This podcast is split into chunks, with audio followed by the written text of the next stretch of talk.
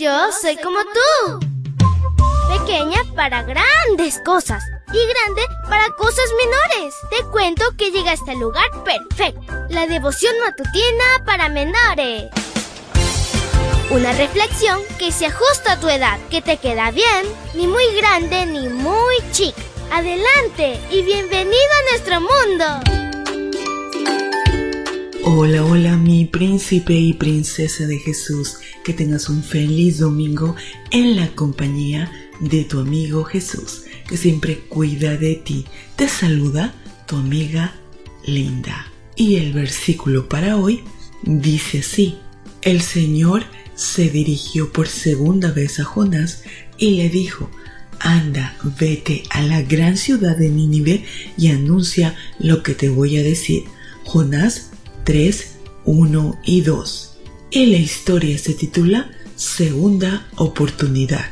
Dios es especialista en concedernos segundas oportunidades y todas las que necesitemos. Si te das cuenta, Jonás 3, 1 y 2 repite los dos primeros versículos del capítulo 1. Alguien podría pensar que al momento que el profeta pisó tierra firme, Dios lo iba a descartar lo iba a regresar a su casa por su mala actitud, desobediencia, terquedad y pésima conducta. Pero no sucedió así. Dios le salvó la vida, pero no lo descartó para la misión que desde un principio le había encomendado.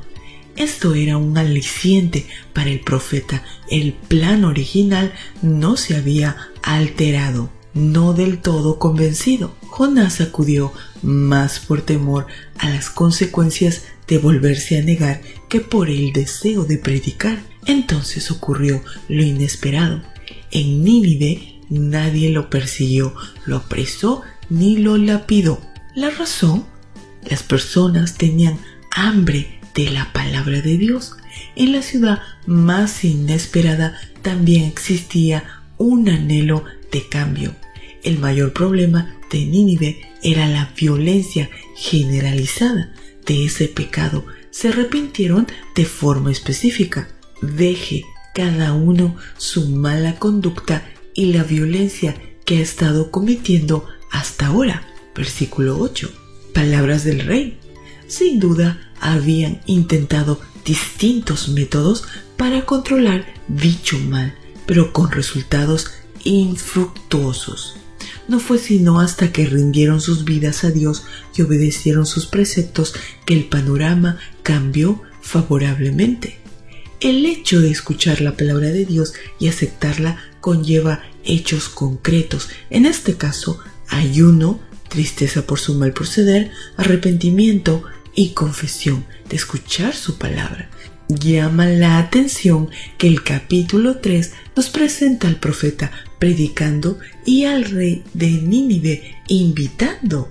Jonás instruía y advertía, mientras que el personaje más insospechado, el rey, exhortaba y persuadía, por lo cual emitió un decreto que llegara hasta el último rincón de la ciudad y así fuera del conocimiento de todos cuando Dios vio la respuesta de la gente a la oportunidad de cambio, desistió de su plan de destrucción y los perdonó. Hoy podemos recordar que en cualquier lugar del mundo hay personas receptivas al Evangelio y la persona más inesperada puede convertirse en portavoz del mensaje de salvación. Querido Dios, Gracias por esta hermosa historia que nos enseña, Señor, que nosotros también podemos ayudar en tu mensaje. Ayúdanos, Señor, para poder compartir el mensaje de salvación. Te lo pedimos en el nombre de Cristo Jesús. Amén y amén.